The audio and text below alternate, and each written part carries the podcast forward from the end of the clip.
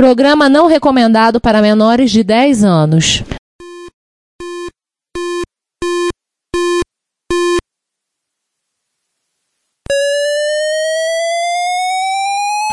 ZX Spectrum 81, Dragon Vic and Oric 1, Commodore 64, Amsterdam Dan 84, Electron, cheaper BBC Micro.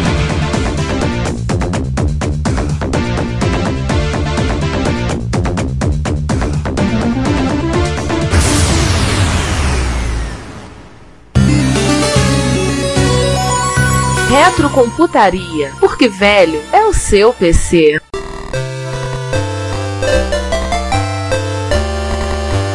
Bom dia, boa tarde, boa noite, sejam todos bem-vindos ao episódio 117 do Retrocomputaria, um episódio que está sendo realizado com S e é sobre micros cujos pixels têm cores com U. Olha, É Color! Colorialize Centre Como vocês entenderam, caros ouvintes, é uma piada com sotaque. e com grafia alternativa. Eu só sei fazer o sotaque dos indianos, então não vou nem tentar. Fizemos a abertura especialmente com todo carinho para quem é professor de inglês. No episódio de hoje, nós, nós vamos falar sobre idiomas, então, tio? Não, nós vamos falar sobre micros britânicos. Mas aí você pergunta, tio, aí já não foi um episódio só sobre Reino Unido? E não teve episódio sobre vários micros- micros ingleses diferentes? Teve sim, mas este episódio é o episódio do lado B. Aquelas coisas obscuras, aqueles micros que nunca ninguém ouviu falar, por isso mesmo atiçam mais a imaginação dos, dos retrocomputeiros aqui da comunidade. E que tem um monte de história, tudo bem. Não muito felizes, mas tem histórias. A maioria acaba do mesmo jeito, né? É. E foram infelizes para sempre. Por aí. É, como disse o, o Dr. Manhattan no seriado Watchmen, né? todo relacionamento, por definição, não termina em tragédia, né? Então, Mas então, nessa bancada do pub, vamos nos apresentar quem, uns bebericando uma Guinness, outro comendo um pudim de fígado, outros comendo uma sopa de tomate. Haggis, Haggis, que é a comida nojenta britânica? Haggis, H-A-G-G-I-S. Não precisa pesquisar mais nada. E não vamos mais falar disso, tá? Sou eu, Ricardo Pinheiro, e eu tô comendo um Jimmy Dodgers. Aqui no canto superior esquerdo da Union Jack estou eu, Juan Carlos Castro. Bom dia, boa tarde, boa noite, sou César Cardoso e eu pensei que tinha uma cerveja menos mainstream que Guinness nesse pub aqui. Não, este pub não é de, de cerveja mainstream. Este pub é para cervejas obscuras. Faltou um canto. Não, Então, faltou eu aqui do outro lado do balcão, na verdade, né, limpando os copos e bebericando uma xícara de chá. Earl Grey, de vez em quando. Giovanni não. Por acaso você cospe dentro do copo antes de limpar? Não, eu cuspo depois pra ter certeza que eu cuspi. Ah, tá, tenho certeza que tá bem limpinha, né? Sim? Mas então, prezados ouvintes queridos que estão nos ouvindo, nós voltamos a falar agora de computação britânica, né, como já perceberam. Vamos falar de coisas mais obscuras. Vai ser um episódio mais divertido em alguns aspectos. Não que a gente não faça episódios divertidos, né? Acho que todos os episódios são divertidos, mas esse tem muita coisa interessante para todos nós sabermos e conhecermos. É basicamente, se você tirar Acorn, Amstrad e Sinclair, que são as três grandes, só sobra coisa estranha. É, a mesma coisa aconteceu nos Estados Unidos. Na Inglaterra, esse fenômeno gerou uma série de equipamento que até tiveram uma razoável vida, uma vida útil, e mas que todos tiveram o mesmo fim. Só lembrar de uma, alguns detalhes aqui muito importantes. Originalmente, a gente tinha planejado colocar os micros da Apricot, o Apricó, Apricó, né? Na lista. Mas assim, a, a Apricot foi uma das principais, fa- principais fabricantes de PC na Inglaterra, então assim, por colocar esse cara do lado B seria. Fa- Isso deve ser assim fora da proposta. É, seria muita falta de sacanagem. Eu acho uma puta falta de sacanagem. Então a gente não vai botar nem abacaxi, nem abricó, nem ameixa. E, e o outro principal, né? é Nós tiramos deste episódio, lá do lado B, lá do C, talvez um dia, os portáteis. I can't wait to see what I can do with a laptop like you. Teve muito portátil curioso na Inglaterra, por incrível que pareça. A gente, quando a gente decidiu isso, o César chorou. Total. Por isso que ele foi comprar cerveja no outro pub. Exatamente. E falando em chorar, né? Lembrar que esse aqui é um dos nossos episódios com a maior taxa de desgraça por segundo quadrado. Então, separem seus lencinhos. E sim, Né? separa o rolo de papel toalha. Já cata o rolo e leva pra enxugar os olhos, que eu vou te contar.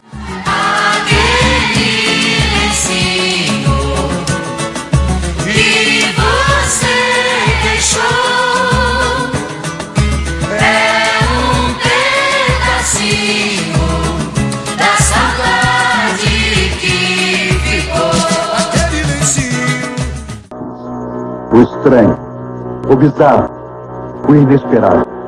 Então, o primeiro deles a gente já falar é o Kit, primeira que nós vamos falar nesse episódio, localizada em North London. Lembrar que Londres é uma cidade que a parte norte da cidade, a parte de cima do Tamisa é bem evoluída, a parte sul é bem menos evoluída. É muito curioso isso em Londres. Em 1979, ela lançou um comandante chamado UK-101. UK um. porque será? Ah, ah, ah, ah. Captei!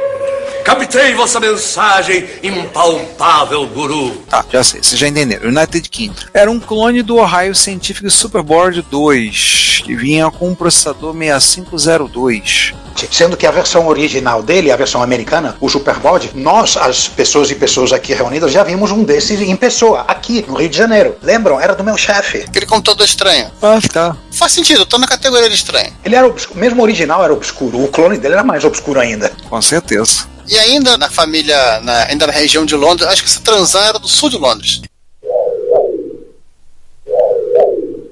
Temos o- um computador específico, né, que é o, é o Tuscan S100, que basicamente é um clone de Z80 com um barramento S100, ou seja, um Insight ou um Alter, você escolhe o sabor, que você comprava como que tinha montando e você tinha teclado, placa, você tinha o drive, e ele tinha, a princípio, duas configurações, né? Uma custando simpáticas 1.200 libras esterlinas, a preço de hoje 4.100 libras esterlinas, e, ou, né, 1.700 libras esterlinas, a preço de hoje 5.700, que eram versões, uma com um drive de 5 quarto e 20k de RAM, e a outra, dois drives de 5 quarto e 60k de RAM. Na verdade, são dois modelos aí, né? Um de, de 1978 e um de 1980. É, e temos o Triton, que era um kit. E é o que veio antes, é de 78. Aham. O Tuscan é de dois anos depois. Eles resolveram fazer o kit primeiro e a versão assim mais profissional depois. Sim, sim, só usado no mesmo gabinete. Tava olhando as fotos dele, caramba, é que abre que nem o Commodore PET, né? Ele capô de carro, solta ali, abre abre e vupt, levanta tudo. Você ainda aproveita e regula o carburador. Na época era carburador mesmo. Tem que descolar o giglê. Seguindo, temos o Open University. Não é EAD, Verdade, os computadores dela não estavam à venda ao público em geral, eram emprestados pela instituição aos alunos e deveriam ser devolvidos ao término do curso. Mas essa instituição era uma empresa, era um, era um cola, era uma. era um curso. Era tipo um curso técnico, só, só se chamava University para ser pretencioso, é isso? Não, não, a Open University é uma universidade mesmo. Ela começou muito forte em ensino à distância, ela tem, ela tem força em ensino à distância, mas é uma universidade mesmo. É a maior universidade do Reino Unido hoje em dia. Caramba, Ela era estatal, ela é privada, o quê? Ela é pública. Sabe que no, que no Reino Unido, público quer dizer o contrário, né? Tem isso também. É. Cara, esses pessoal é tudo estranho, eles- eles adoram fazer tudo ao contrário, impressionante. Juan, eu botei o dever de casa aí no, no nosso chat, que o nosso ouvinte não, não vai ouvir, aí você pode tirar essa dúvida aí. você falou, Juan, tudo ao contrário, cara. A Inglaterra usa sistema imperial e o- e a Europa inteira usa sistema métrico. Eu sei o que vocês vão dizer, mas a Inglaterra não é mais a Europa, eu sei disso. Não, a Inglaterra já tá adotando também o sistema métrico. Mas o volante do lado direito na Inglaterra e todo mundo bota o volante do lado esquerdo. É tudo contra. Ele está do lado certo. É, ele diz the right side, né? Eu sei, já ouvi a piadinha. Tá. Eles botam o volante do lado certo, right side. E sabe o que é o pior? É a Birmania. Ah, eu sei. Antiga Birmania, Mianmar, eu sei. O volante do lado direito, mas a, a mão é igual a nossa. Não, pior. Eles er- eram uma colônia britânica, então o volante lá direito. Aí quando se tornaram independentes, eles quiseram parar com isso. Então, assim, a mão foi pro lado esquerdo. Aí tempos depois, eles compraram um monte de carro do Japão. É dia de troca do volante? Deve ser por isso que ser motorista de ônibus em Mianmar é uma maravilha. Você faz a curva, de repente tem um carro preso no teu ônibus. É, César, o pessoal tá fugindo muito. Fa- faça a sua parte aqui. Esse não podcast sobre direção Direção agressiva. e sobre mão de países, podcast sobre computadores, então. Vamos voltar para a Open University. O computador que eles faziam se chama o Hector. que era baseado no 8085, era um computadorzinho basicamente pro cara fazer o curso de eletrônica digital dele e saber como o computador funciona. E no final do curso ele tinha que devolver. Ele nunca foi comercializado, ele nunca foi ao público. Exceto os que malocaram. Ó, Sim, e ainda bem que alguém malocou, porque a gente tem condições de conhecer. Ah, é, detalhe, não confundir este Hector com K com o Hector com C, que é um computador francês, que a gente já mencionou no nosso episódio sobre França, e que tem também uma comunidade própria lá dentro, que é uma máquina completamente diferente, tá? É, e que fica do outro lado que da poça d'água. Mas agora dá pra ir de trem. Na época não tinha. A França é o Niterói da Inglaterra, né? Isso é o que a Inglaterra diz, né? O França deve dizer o contrário. Não, não, a França deve dizer que a Inglaterra ele é do governador.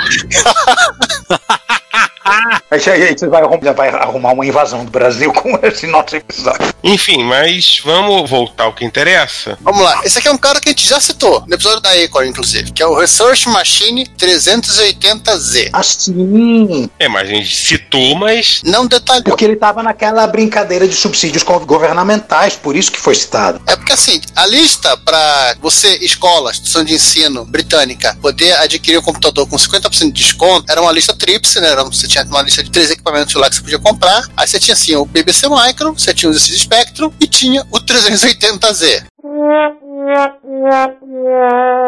Era o laranja da lista, né? É, se você estivesse com vontade de ser a escola do contra, você comprava esse último. Não, interessante. O BBC Micro hiper conhecido, esse espectro mais conhecido ainda, e o em 380Z. Quem? É tipo assim, ah, eu, eu quero chamar um time pra fazer um amistoso. Minhas escolhas são o Santos, o Internacional ou o Ibis.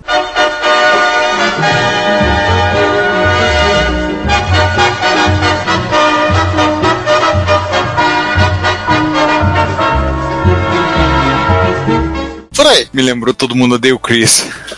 a irmã dele, que era fã do Billy Tears, né? Era o cantor que ia dizer que ia- ia ser mais bem sucedido que o Michael Jackson. Pra quem não sabe, então, o 380Z é um computador fabricado pela Research Machines na cidade de Oxford. Pra quem acha que lá só tem universidade, E vacinas. e vacina também, só tem a universidade e vacina. Lançado em 1977 e vendido até 1985. Cara, teve tanta gente produzindo essa máquina assim, se- oito anos, caramba. Um verdadeiro sucesso. Ô, Vendemos oito unidades. Pro micro obscuro, nessa época de velho oeste computacional, é uma vida muitíssimo longa. sim, sim, durou muito. Acho que só comprava pelo peso. Você falou velho oeste computacional, durou muito, né? Durou muito na cama do hospital pra morrer. Aham. Então, assim, ele era baseado nos 80, rodava CPM e tinha um gabinete para hack de 19 polegadas, o famoso gabinete de 19 polegadas, e com os modelos posteriores tendo uma placa de vídeo que permitia modo texto de 40, 80 colunas, resoluções gráficas de 320 por 192 e 160 por 192, caramba, mais comprido do que lá, com 4 e 16 cores, uma paleta de 256 cores, respectivamente. Ou seja, era o, o do contra comparando com o BBC Micro e com o ZX Spectrum. Não tem jeito. Parece que era um do contra bem poderoso. né? É, ele ganhava em número de cores. Ó. Que o BBC batia em 8 e ficava, e o, o Spectrum em 16 e ficava. Ele ia até 256. É, ele tinha paleta de. do- Ele fazia 16 uma paleta de 256. É, mas sem Color Clash. Ó. É, é aquele professor que você não gosta de Color Clash. Prova isso. Dá o teu recado aí. O Retrocomputaria está Um disponível em vários serviços de áudio. Podemos listar entre eles o YouTube, o Apple Podcasts, o Spotify, o Deezer, o TuneIn, o Stitcher, a Last FM e vários outros. Não deixe de nos ouvir, comentar e convidar outros a conhecer o nosso trabalho. Muito obrigado. Concordo. Terminado o estranho, bizarro, inesperado, Jack Palance e todo o resto, vamos agora para as máquinas, entre aspas, populares. Ah, popular, isso são- é um pândego. Você é um fanfarrão, cheiro. Isso é um badernista. Ah, esse computador aqui teve uma banda de eletrônica alemã que sonhou com esse computador, não foi? Hum, lembrei deles mesmo. exatamente. Tangerine Computer Systems. Começamos pela empresa das tangerinas. Bom, uma empresa fundada em 1979 por Paul Johnson, Mark Reiner e Nigel Penton Tilbury, na cidade de St. Ives, que não faço a menor ideia de onde fica. Fica no condado de Cambridgeshire, que também não faço ideia de onde fica. É, é ali pro norte. É perto de Cambridge. Você sabe mais de geogra- de geografia. Ah, Cambridgeshire, condado de Cambridge.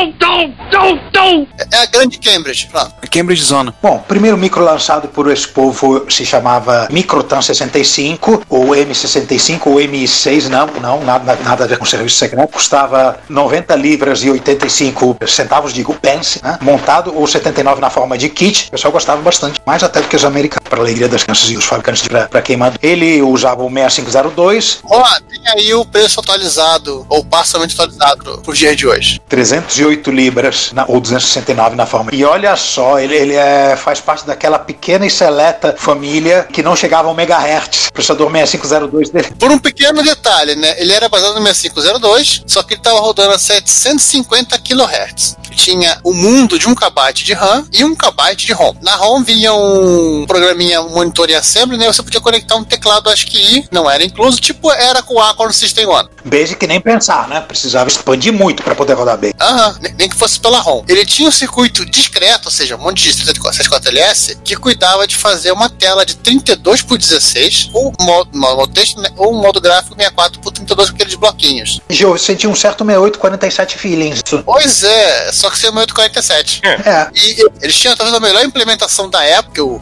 80 piscava. né? Tinha flick, o 31 flick flicava, mas nem tanto. Ele não flicava, porque ele- eles conseguiam fazer, ó, aproveitando o 6502, fazer um, ci- um circuito que o circuito de desenho da tela nunca batia na hora que o processador estava querendo escrever na memória. O problema disso era forçava o clock a 750 kHz. Você falou discreto, mas eu não sou um cara discreto. Aí, João! Aê, João! Eu só ia citar um negócio com a comparação do, do Juan me comparou outra coisa também, né? 6507, né? Do Atari. Ah, faz sentido. É, se bem que o 6507, ele não era simplesmente a questão do clock, né? Sim, É, Ele era um processador aleijado no- após o nascimento. coitado. no endereçamento. Mas enfim, era um mito suficiente pra rodar, por exemplo, uma versão do famoso jogo da vida de Conway. E que vinha na página, no capítulo 7 do manual dele. Você digitar lá, é. sim, gente, digitar em mnemônico. Boa sorte.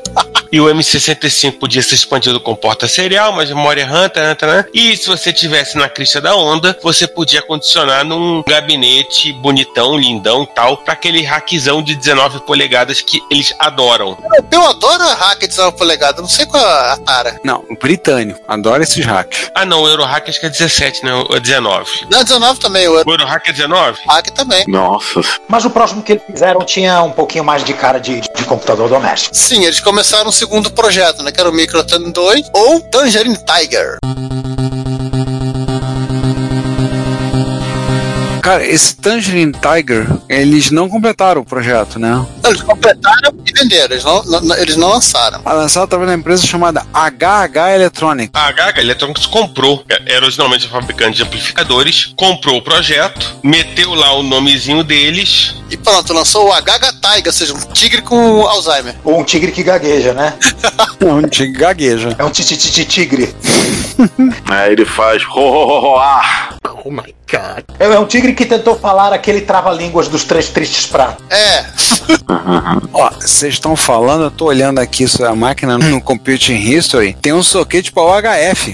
É, ele era uns 80, eu rodava CPM, você podia conectar os drives via porta IE 488, tipo que nem o Commodore PET. Ele tinha o 6809 pra cuidar de todo o meio de campo de I.O. Antes de ser modinha, ele já tinha teclado gamer. E o precinho gostoso, né? Eu não achei o precinho. Mas vê se é gostoso. É, ele é caro. O porte dele, mas o teclado era bonito. O próprio teclado. Que maquininha. Se você conseguir achar um hoje em dia. Obviamente que essas fitas que tá segurando a carcaça verde não são parte do design, né? Não, não são. Não, não. Mas essa- essas teclas de F1 a F não sei o que, que vão de preto, azul, vermelho, magenta, é muito bonitinho isso. Sim, mas eu vou discordar de você que teclado gamer tem que ter teclas de cursor. Não tem, não é gamer. Ah, tá. é. Não basta ser colorido, tem que ter setinha de cursor. E de preferência da posição correta.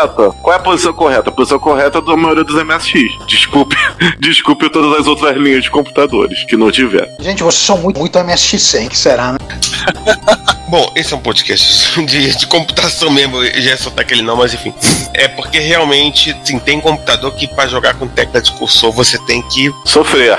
E sim, Spectra Express, tô falando com você. Tô lembrando do Frau Bruno Ricardo. E o Spectra Video, dependendo do modelo, já é MSX e não, não tem esse, esse detalhe do padrão que deveria ser padrão. Não é, mas deveria. É Aquele MSX 1,5, que eu não lembro agora o número dele, confundi com o Express. Nossa, jogar com aquilo ali é deprimente. O 738. O 738, aliás, É o Express. Ah, tem pior, né? ele é deprimente, gente. Não, mas tem pior. Tem Commodore 64, né? Que acerta pra esquerda, é, esquerda, o shift, seta da esquerda vira direita, né? De cima e baixo. Sim. E na- Eu acho que na prática todo mundo jogava ou o Oasis ou comprava um joystick. Sim. E bom, e já que a gente falou de Oasis, É, o Caop. Vamos voltar à história da Tangerine, né? Que deixou de ser Tangerine. Aham, então, aí em 82 teve o lançamento do, do Cid Spectre, aquele sucesso, vendendo mais que pastel na feira, e os acionistas da empresa literalmente fizeram uma sugestão pra Tangerine. Pô, a gente tá na Inglaterra, tem que falar que é peixe frito com fritas. É, tem que comer fish and chips, verdade. Vende mais do que fish and chips. Mas aí vai lá, Tangerine, entra no mercado de micos domésticos. Mas chefe, não sabemos por onde, que lado, pra que lado fica esse mercado? Pra lá. Que lado fica a porra? Pra lá, se vira. É, a gente tá pagando. E aí eles fizeram isso, né? A primeira coisa que eles fizeram foi vender, venderam o Microtan 2 pra HH e mudaram o nome da empresa. Aí ela virou a Oric Products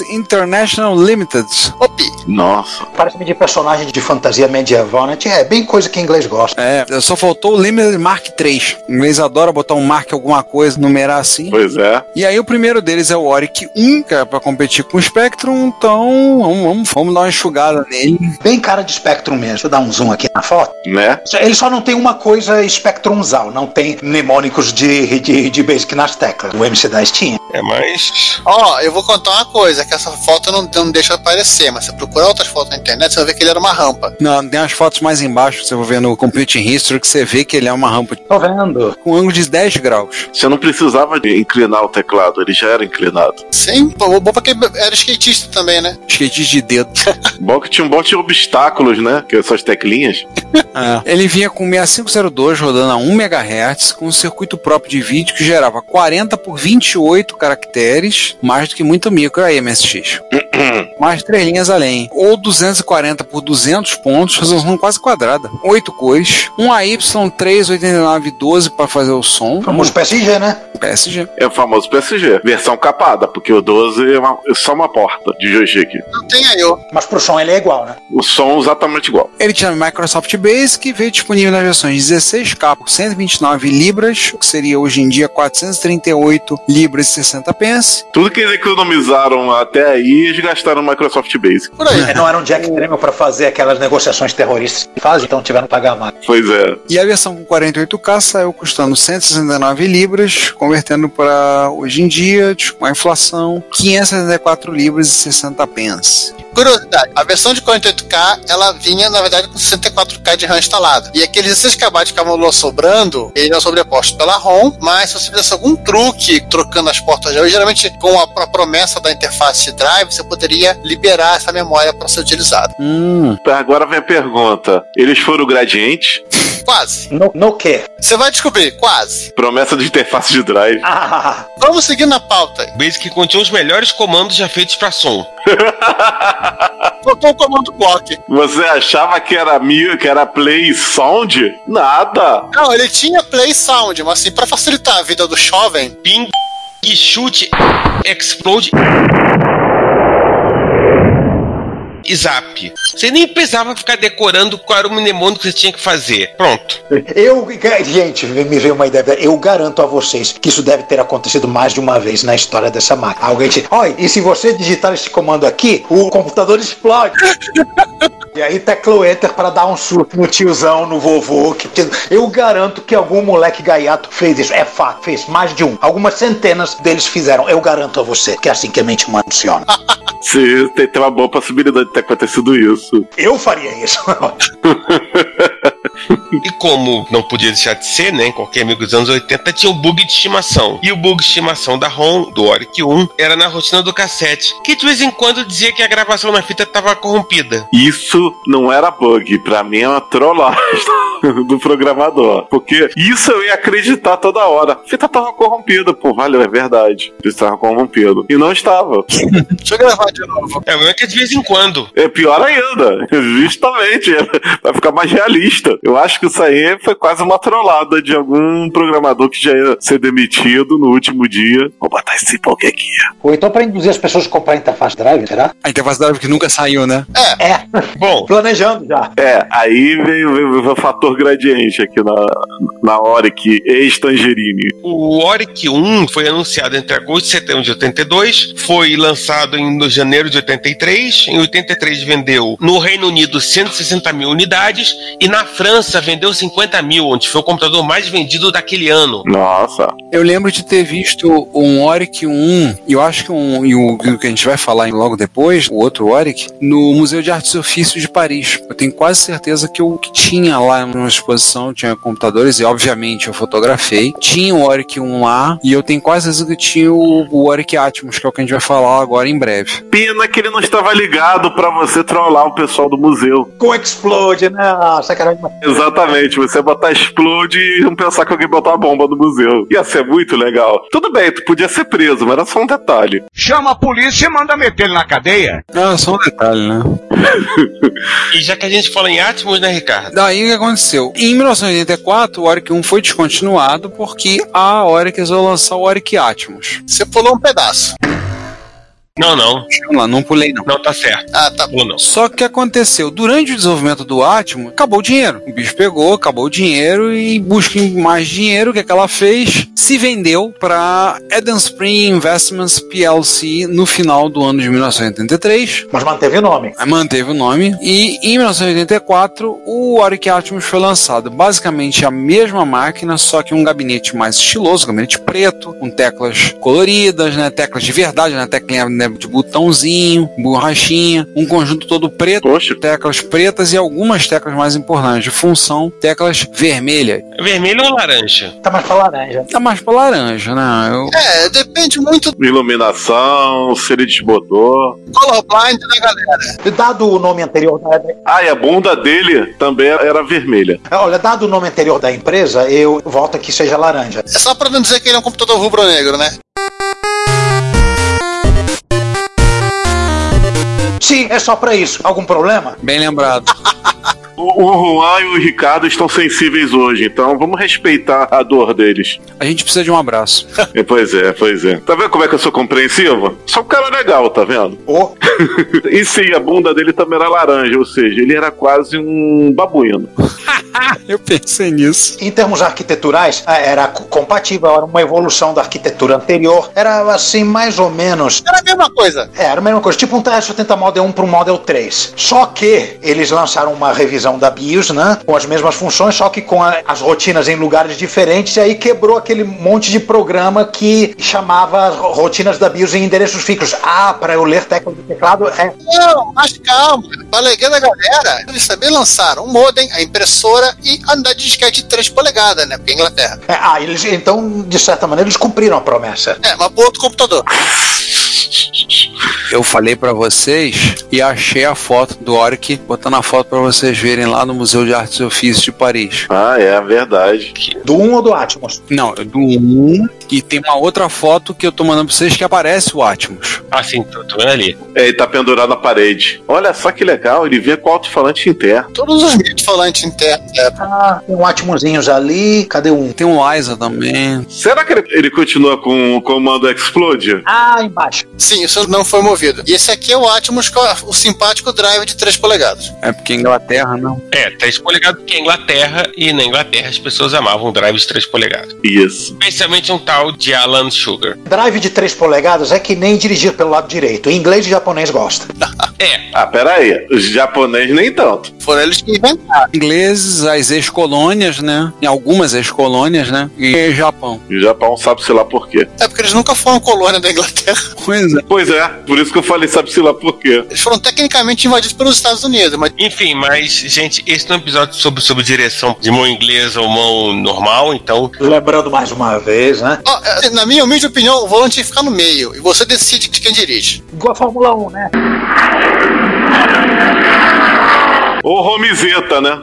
Sobre as opiniões de Giovanni sobre o tráfego. Então, vamos voltar ao assunto. É, até que o drive é simpático. Bom, mas enfim, Aquele negócio da ROM quebrou a cabeça de muita gente. É, as alterações se quebrou o software existente, tinha fabricante que começou a vender o software em, em cassete, óbvio, né? Com Um, um lado gravado, esse aqui é o código para a versão 1.0, esse aqui é o código para a versão 1.0, cada um lado da fita. Ah, então eu sei por que, que saiu o drive pra ele. Porque ele é o plus do Oric 1. É, e o principal, o bug do cassete não foi resolvido. fita. Afinal de contas, ninguém mais precisa comprar cassete. Vai comprar o drive de 3 polegadas. Então, será que tinha kit de regressão pra voltar pra 1.0? Me perguntei. Não, não, nós fizemos uma solução melhor. Logo após o lançamento do Atmos, começou a circular nas revistas e BBS e outros cantos obscuros A Deep Web né? da época. um esquema eletrônico que aproveitava um soquete extra da placa do Oric 1 que permitia colocar a versão da ROM do Atmos e instalar uma chave para alternar entre as duas. E o próprio Atmos não tinha esse soquete, né?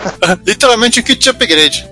É, literalmente um kit upgrade bem feito, porque você não precisava pesolar, virou uma chavinha, pronto, vol- voltou para a versão original Mais fácil que virar a fita. também. E o Atmos fez uma simpática ponta no melhor seriado já feito sobre trabalho em informática, que é The IT Crowd. E se você discorda disso, por favor, repense no que você está fazendo com a sua vida. E vai assistir da It Crowd todo de novo. Também. E ainda houve um terceiro micro nessa arquitetura, né? Depois do 1 e e do Atmos. Houve, quer dizer, meio houve, meio não houve, né? É, mas assim, né? Mesmo assim, o Atmos não vendeu bem, não vendeu aquilo que todo mundo esperava. Em fevereiro de 85, eles anunciaram o Oric Stratos, ou IQ 164, e no dia seguinte anunciaram que a empresa estava sendo liquidada, estava em liquidação judicial. No final, ela acabou sendo comprada pela Eureka, uma empresa francesa, que pegou toda a produção para vender em França e lá introduziu um outro modelo chamado Telestrat. O Strato, sim, basicamente é, é a- o mesmo micro das últimas duas, duas encarnações. Eles só co- mantiveram 64K de RAM, acabou aquela separação, criaram uns bancos de 7K para poder fazer paginamento de memória, aumentar e ultrapassar ali até 100 chegar até 120K. Tinha slot de cartucho, um basic não chamado Hyper Basic e tinha uma porta de serial RS-232. Mas como eu falei, essa máquina só foi vendida em França.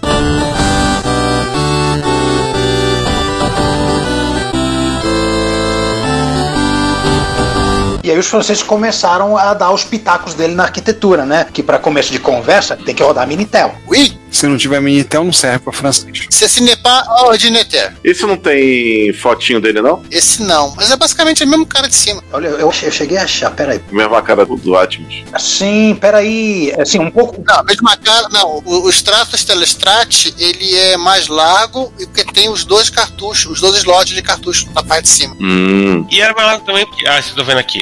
Beleza. Do, do Telestrat, né? Tem até fotos do extrato sem os, sem- antes dos franceses meterem a mão, mas é o mesmo gabinete. É, porque o Telestrat, na, na verdade, ele era o. Enfim, né, como o Strat já tinha ido pro saco mesmo, O teclado é o mesmo do Atmos. Sim, o lance basicamente sim, foi uma adaptação, só que mais largo. foi uma adaptação para rodar o Minitel e competir lá com o Exceltel, com os Nico da Thomson, com os terminais Acatel e que se exploda. Eu vou falar uma coisa sobre esse micro interessante. Se você observar, por exemplo, com relação aos Stratos, que era o original e que, enfim, ninguém viu no mercado, o Stratos era a cor um pouco diferente só. Mas tinha lá os dois slots de cartuchos e um troço que parecia um, um speaker. Esse o laranja é embaixo dele, além das teclas. Mas eu vou falar que esse micro aí tem um feeling de Atari 800. Por causa dos cartuchinhos na frente em cima. É. É.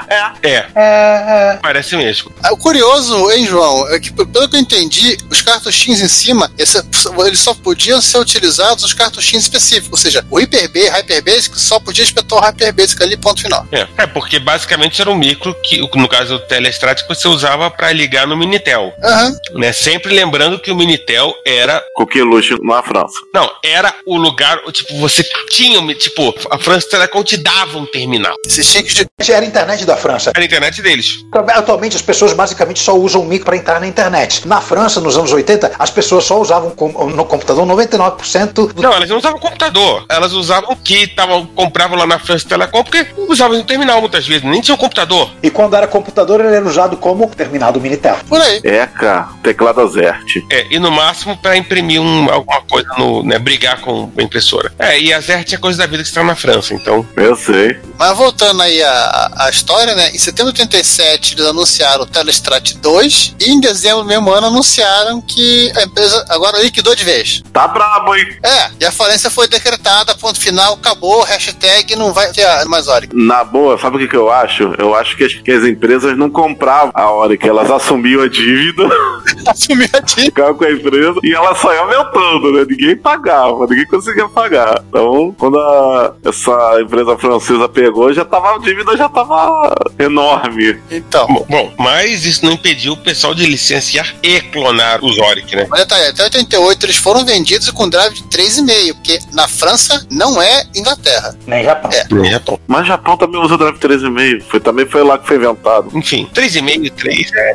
E até usa um drive 3,5 mais do que o de 3. Mas se você tirar a Inglaterra e o Japão, acho que nenhum lugar do mundo usou drive 3 polegadas, que é o ponto. É, que me lembre só. Então, bom, o Atmos foi licenciado na Yugoslávia e lá ganhou o simpático nome de Nova 64. E na Bulgária ele foi clonado. Sim, é o Pravets 8D. Essa empresa, a Pravete, o, o tiozão que é com, com esse nome, eu estou presumindo que o dono de- dessa empresa é tiozão, né? Tiozão do Pravete. Veja bem, se não tem que mandar matar uma desgraça dessa. Tiozão do Pravets. Computador é Pravets ou Prausarts? Você tá rindo do quê?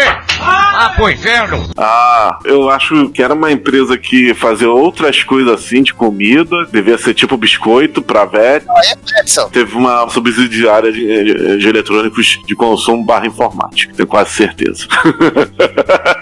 Mas o curioso é que o pessoal da Pravets, eles foram os primeiros que expandiram efetivamente o, a família Oric, né? Que eles adicionaram o suporte à caractere cirílico, que era ocidental. Eles implan- introduziram uma interface de disco baseada na Disk 2 dos Apple II. Lembrar que a Pravets também fazia um Apple IIe, 10 slot. ah, tá explicado. Era uma de Microsoft, né? Ah, já que a gente tá acostumado com essa interface, vambora. Sim, Essa máquina não só ela era compatível com o Oric 1, fran- no caso do modelo francês, como também era compatível com o Pravets 82. Sendo que esse último era arquitetura própria, né? não era nem clone de Apple, nem.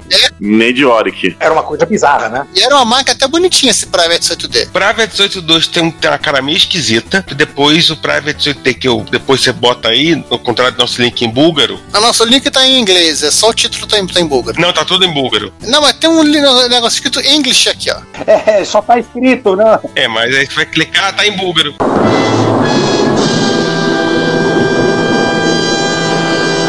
Olha, o cara é tiozão mesmo. É enganação, cara. Eles não fizeram a tradução para inglês. Tem que traduzir pelo Google. O 8D eu concordo com o Giovanni, a máquina é simpática. E o D vem de Toma Shen, para uso em casa. Inclusive, eu, eu, talvez das máquinas do pessoal do leste europeu, talvez a segunda máquina mais bonita que eu já vi do leste europeu. Só perde pro Alesta. Que o Alesta, como é um, um híbrido de MSX com CPC, mas ele ficou parecendo um MSX de design. Então ele ficou bem bonito, bem bonitão, acho. Curioso aqui, lendo que a página, que sim, tem várias variações do Pravets. O Pravets 8M, por exemplo, parece um, é um CP500. Qual que parece o CP500? O Pravets 8M 8M. é, o Pravets 16 é um, é um PC. Ah, agora que eu tô percebendo. O Pravit teve o 8M, A, E, C e S. Teve vários modelos. Mas eram máquinas diferentes? Era uma máquina diferente. Ah, porque Pravets é a fábrica. É a fábrica. Não, não. É que eles botavam no primeiro 8, depois 82 e depois com letras, né?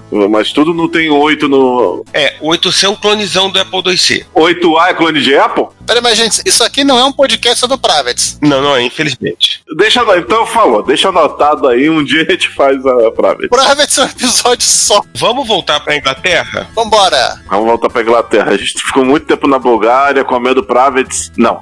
Eu, eu não sei o que se come na Bulgária. Nem eu. Mas sim, falamos bastante da Oric, que faliu. Agora vamos voltar pra Inglaterra pra falar da Memotech. Memotec. Essa aí é famosa, né? Sim. Vocês não sabem que é famosa, mas quando a gente dá as referências, vocês v- vão concordar que é famosa. Exatamente. A Memotech foi fundada por Geoff Boyd e Robert Branton na cidade de Whitney, no condado de Oxfordshire, que Mas em inglês impossível, né? é originalmente provia serviços de comunicação. No começo da década de 80 começou a produzir periféricos para os S81.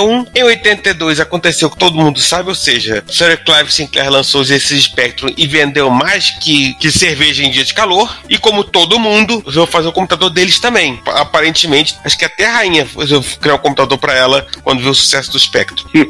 É que ela fez, né? É, Não, mas tipo, enfim, ela botou a mão na massa, é, ela, o- o Duque de Corno, etc e tal. Mas enfim, e esse computador ficou conhecido como a família MTX. MSX? Não, MTX vem depois no dicionário.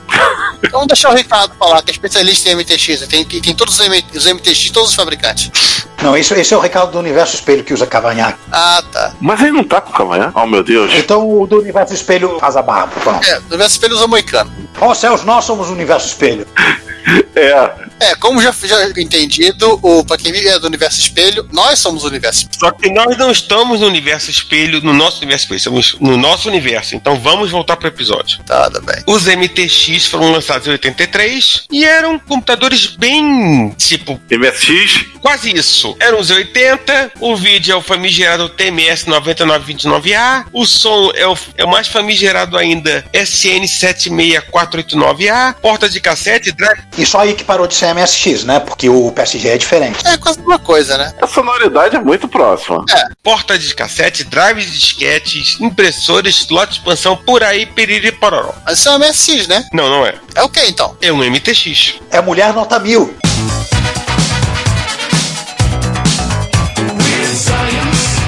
O MTX 500 vinha com 32K de RAM e saía a 275 libras. Da época, 935 libras hoje em dia. Lembrando que o Spectrum saía 99, né? O MTX 512 saía 315 libras da época, mas tinha 64K de RAM. O 512 foi vendido no Canadá, então, tanto 500 como 512, e vinham com uma impressora de 80 colunas e um processador de texto. Chamado New World. É ROM? Cartucho, é. Alguém que fez o filme With Science veio do Canadá também, pelo visto. Por aí. No Canadá, ele era vendido a mil dólares canadenses, que dá mais ou menos 2.200 dólares canadenses hoje, na versão PEN 512 padrão, e com a impressora e o New World a 1.700 dólares canadenses, ou 3.800 dólares canadenses e reajustado.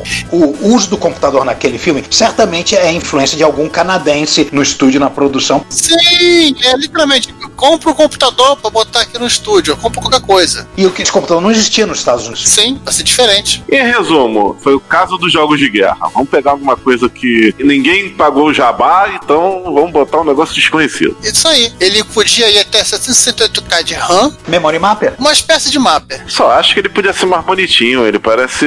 Tudo bem, ele é mais bonito que um Amstrad, mas ele parece um, um Amstrad preto e mais arredondado. Em alumínio. Era alumínio? É, ele tinha também o RS-128, que era um jogo 128K de RAM, com duas portas seriais, interface drive, CPM, e você ligava a unidade de drive que era FTX, que vinha aqueles dois drives que você vê no, no filme Mulher Nota Mil, né? Que não faz parte do computador, que são só drive. Conjunto completo, assim, disso tudo, seis drives custava tendo de 400 libras, ou 1.357 libras, preço de hoje. Se acrescentando todo o pacotão que são os drives, eu não vou fazer a conta, mas na época saía 1.250 libras. Multiplique por 3,4, aí se assustem vocês. Todos os modelos tinham teclado mecânico, gamer. Não, não é gamer, não. 79 teclas com numérico auxiliar e 8 teclas de função. 8? É, 8. MSX tem 5, tá? Gabinete em alumínio na cor preta. PC leve. Essa máquina apareceu num- num show and tell do Hatman Cave. Olha aí. Ele tinha uma ROM de 24K, diferente do MSX agora. Ela ocupava uma área de 16K, né? E ele fazia um swapping aí pra. Tipo que é o MSX2, né? Ele tinha um interpretador Basic, que vinha também com assembly e desassembly embutido. E se você tivesse um cartucho separado, você podia rodar Pascal em ROM. Nossa. É, o problema de rodar o Pascal em ROM é que era o seguinte: a máquina só possuía dois slots de expansão. Então você tivesse o 128 que vinha com duas portas seriais, você perdia uma porta serial. Isso, você tinha que perder uma porta serial pra usar o cartucho do Pascal. Ah, pra que tu vai querer duas cereais? Fica uma só e pronto, eu não reclamo.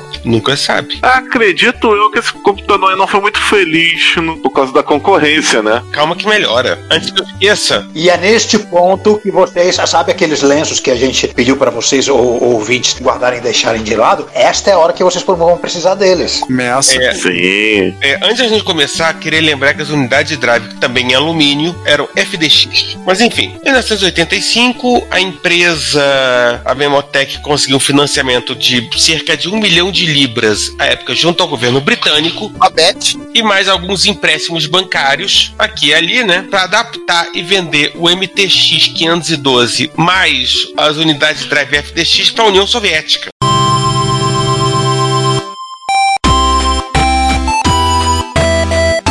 Ah. Ele co- tentou correr da concorrência, foi pra Rússia, adivinha quem ele encontrou a concorrência. Não, peraí. Uma Coisa cada vez. Aí quer tra traduzir um teclado, traduzir um manual, traduzir um basic, pintar um gabinete em vermelho. Para, Aí chegou, "Ah, beleza, foi entregar lá. Chegou na hora de, né, seu negócio. A Memotec estava, né, enterrada em dívida, em empréstimo, e chegou nos russos e disseram: Ó, meu irmão, vai ter que pagar em dinheiro. Os soviéticos olharam, coçaram a cabeça, né, deixa eu pegar uma água. E- Enquanto eles estavam olhando, coçando a cabeça, bem na hora em que eles foram beber água, chegou Yamaha, chegou Daiwu. Não, calma, não foi assim não. Chegaram para falar, olha, dinheiro não. A gente aqui não trabalha com esse negócio de dinheiro não. A gente faz um acordo com vocês e nós fazemos uma troca usando petróleo e aço. É, Só que a Memotec não não precisava de dinheiro. Como é que você vai pagar um boleto com petróleo? Exato. A não ser que se fizesse uma trade. A Darwin era uma trade? Darwin sim. A Yamaha era uma trade? E a Amarra não é precisa dizer, né? Sim. Então pronto. E afinal das contas eles precisavam, né? Então, Quando tinha que pagar um empréstimo, né? E as duas vieram com um micro que também tinha três letras, começava com M, muito parecido, né? E no caso da Yamaha até era preto. É, o resultado é que, como eles perderam esse negócio na União Soviética, Aquele negócio que eles pe- pegaram um milhão e porrada de libras emprestados pra fazer. Era para vender 40 mil unidades, eu acabei não deixando isso escrito na pauta. Tá, 40 mil unidades, a Yamaha e a Daihu fazem isso em um, di- sei lá, fazem em um, um mês. decretou falência. Coitados. E aí, desde esse dia, o governo britânico, que perdeu um bom dinheiro nessa história, deixou de financiar fabricantes e compradores. Nas palavras da Beth, eu não preguei tava na arca de Noé pra ficar pegando meu dinheiro à toa. Ai, caramba! Tô começando a entender por que, que britânico não gosta de MSX.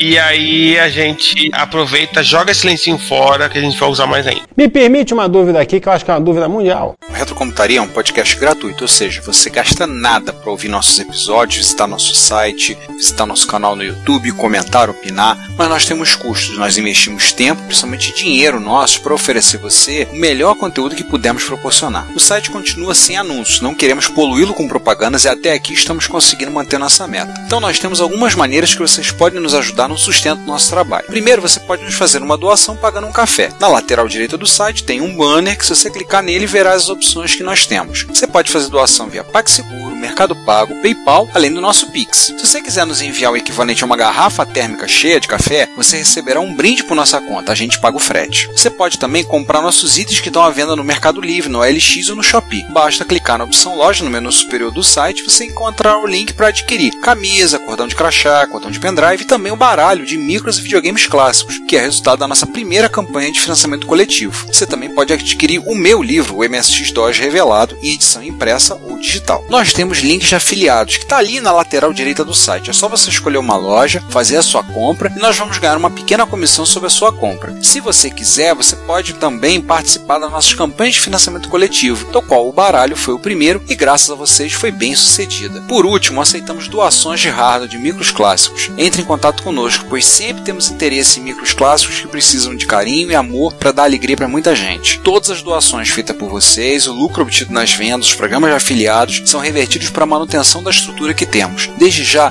muito obrigado pelo seu apoio, seu reconhecimento não tem preço. Me vejo obrigado a concordar com o palestrinha. Enquanto isso, vamos para Taiwan. Posso fazer um parênteses? Diga. Quem tá chorando de tanto rir são os nossos, nossos ouvintes MSXeros. Ei, não, tem um detalhe aqui. Desistiu sem não fazemos mais empréstimo para fabricante de computador. Isso assim, não não era só MTX. É Acorn poderia ter aproveitado esse empréstimo para se, se resolver suas dívidas. Sinclair. Sim. Ferrou todo mundo! Sujaram o nome de toda a indústria de informática britânica, assim, todos de uma vez. E aí, pessoal da Inglaterra falou: tá vendo? Esses caras foram concorrer com esse micro japonês de três letras, esse maldito. Vamos agora falar da Samsung, quer dizer, da Tatung.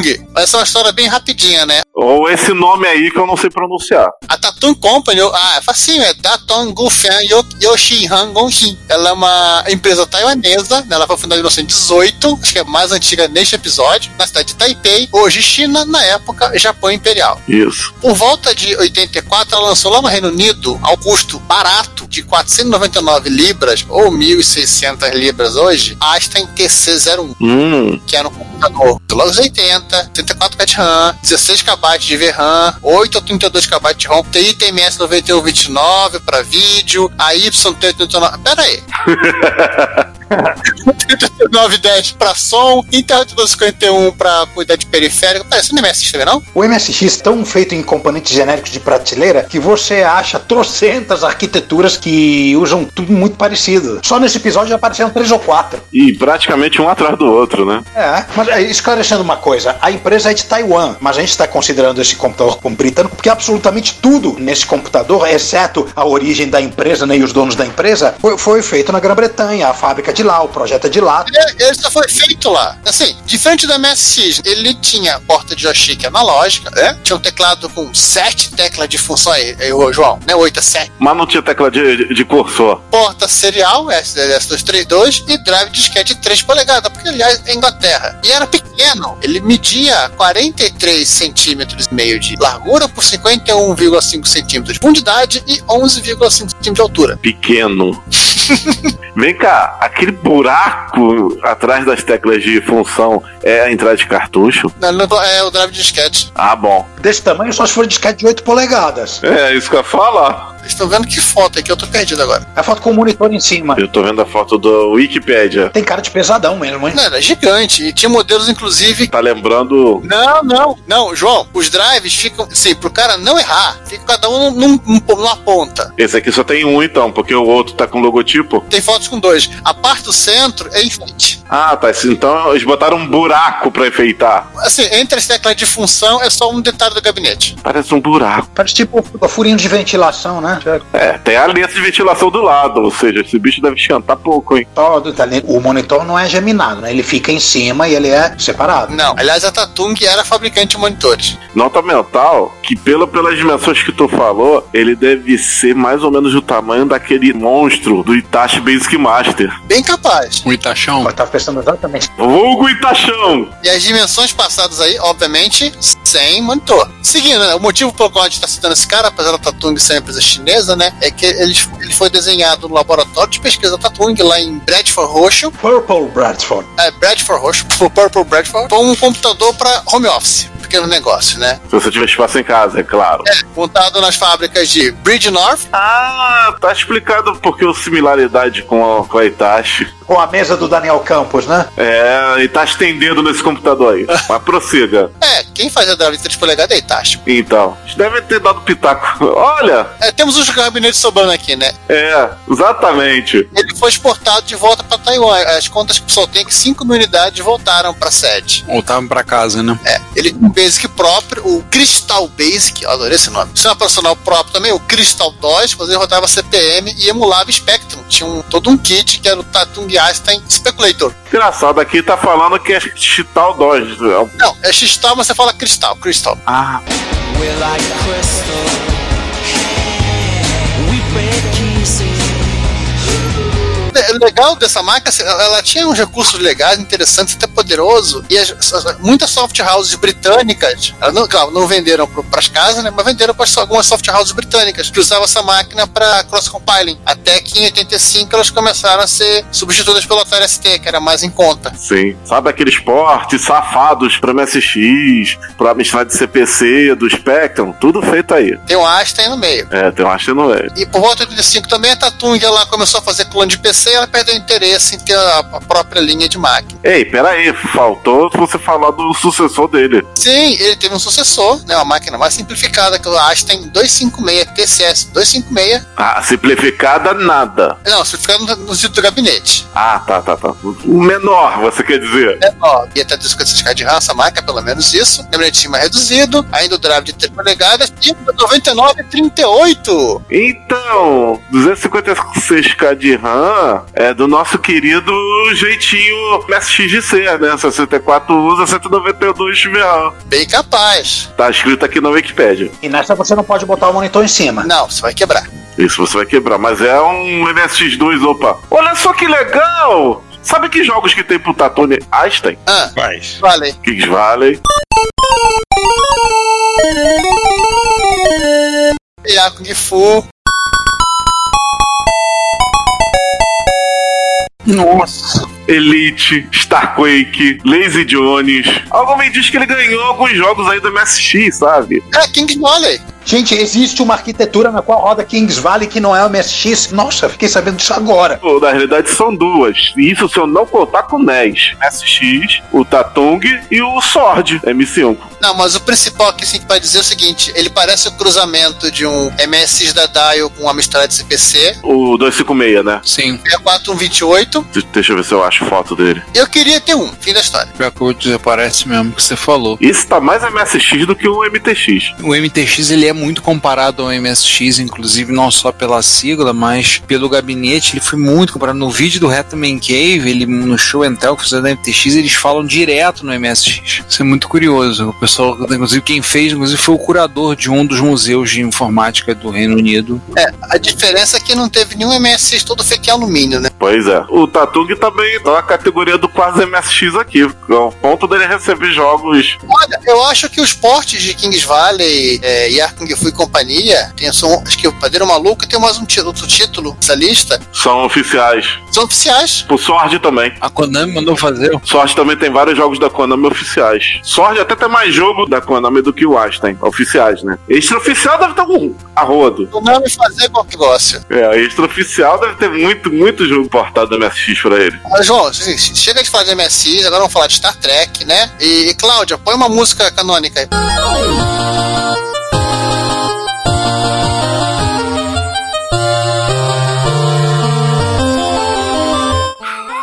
Pra quem não entendeu, tem um dos, uns- esses milhares de jogos baseados na série de Star Trek. Caso nessa época tinha que ser baseado num jogo baseado na história da série clássica, tinha um pro Tatung e Einstein.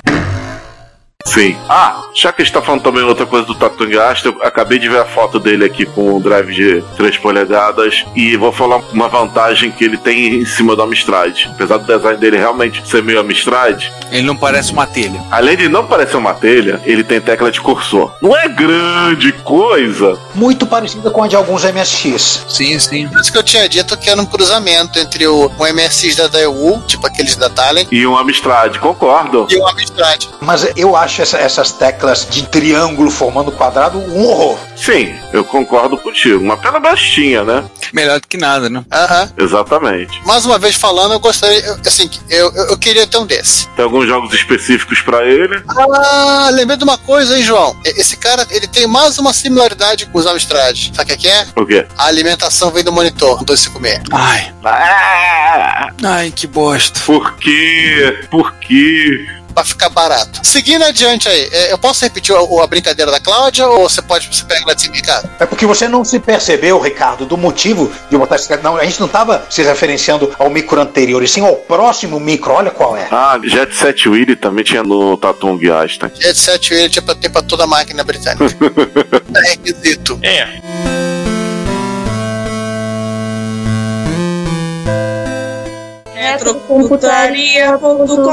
Retrocomputaria.com.br Esqueci. É um pouco mais nerd? Ah, mas é muito melhor.